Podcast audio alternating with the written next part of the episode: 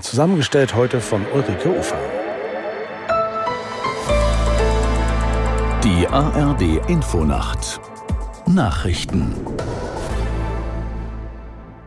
um 5 Uhr mit Gabriela Kühne. Bundeskanzler Scholz hat zum heutigen Holocaust-Gedenktag an alle Verfolgten im Nationalsozialismus erinnert. Außerdem rief er zu einem entschlossenen Kampf gegen Antisemitismus und Rassismus auf. Aus der Nachrichtenredaktion Petra Mittermeier. Es dürfe nie wieder Ausgrenzung und Entrechtung, nie wieder Rassenideologie und Entmenschlichung, nie wieder Diktatur geben, sagte Scholz in seinem wöchentlichen Videopodcast und betonte, nie wieder sei jeden Tag. Der Antisemitismusbeauftragte der Bundesregierung Klein fordert neue Formen für das Holocaust-Gedenken. Notwendig seien neue Wege, um vor allem die junge Generation emotional anzusprechen, sagte Klein den Funke-Zeitungen.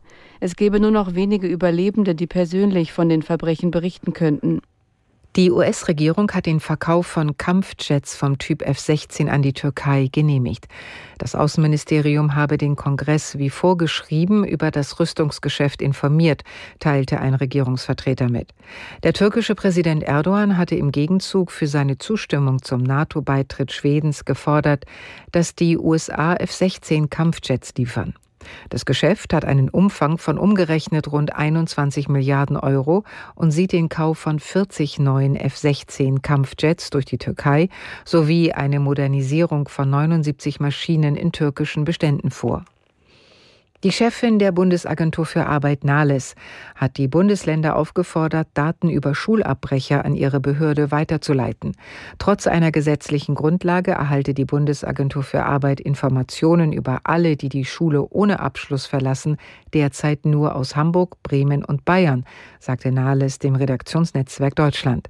Nach ihren Angaben verlassen jedes Jahr etwa 47.000 junge Menschen die Schule ohne Abschluss. Die deutsche Handballnationalmannschaft hat das EM-Halbfinale gegen Dänemark verloren.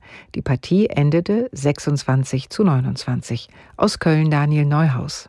Am Ende waren die Dänen einfach zu gut. Der Weltmeister spielte seine ganze Qualität aus und wurde mit jeder Minute stärker. Dem deutschen Team ging in der zweiten Halbzeit sichtbar die Kraft aus. Die 14 zu 12 Pausenführung wurde schnell zu einem Rückstand, den die DHB-Auswahl einfach nicht mehr aufholen konnte. Bundestrainer Alfred Gislason war trotzdem stolz auf seine Mannschaft, die vor allem in der ersten Halbzeit andeuten konnte, dass sie sich der Weltspitze im Verlauf des Turniers angenähert hat. Im Spiel um Platz 3 kann das deutsche Team das morgen erneut unter Beweis stellen und sich mit einem Sieg gegen Schweden direkt für die Olympischen Spiele in Paris qualifizieren. Und noch eine Meldung aus der Fußball-Bundesliga. Frankfurt hat mit 1 zu 0 gegen Mainz gewonnen. Das waren die Nachrichten. Das Wetter in Deutschland. Am Tage auf freundlich, nordöstlich der Elbe bewölkt und Richtung Lausitz noch etwas Regen, Höchstwerte 2 bis 9 Grad. Es ist 5.03 Uhr.